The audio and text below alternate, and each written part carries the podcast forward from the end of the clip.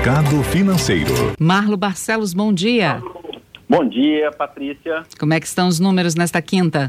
Então, dia bastante negativo praticamente no mundo inteiro, preocupações em torno da nova variante do coronavírus e que pode comprometer a recuperação econômica, pesa no dia de hoje praticamente em todas as bolsas. Por aqui, Bolsa Paulista recuando 1,65% a 124.905 pontos.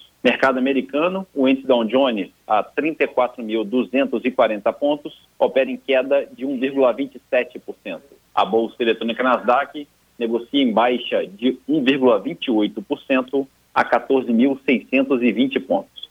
Na Europa, dia também bastante negativo. Bolsa da França, queda de 2,5%. Londres, bolsa recuando 2%. E na Alemanha, bolsa operando em baixa de 2,18%. Mercado de moedas em alta, o euro a R$ 6,26, subindo 1,6%.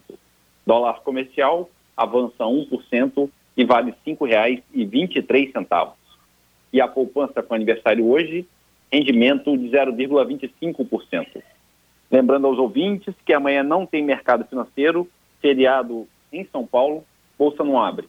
Retornaremos na segunda-feira, Patrícia.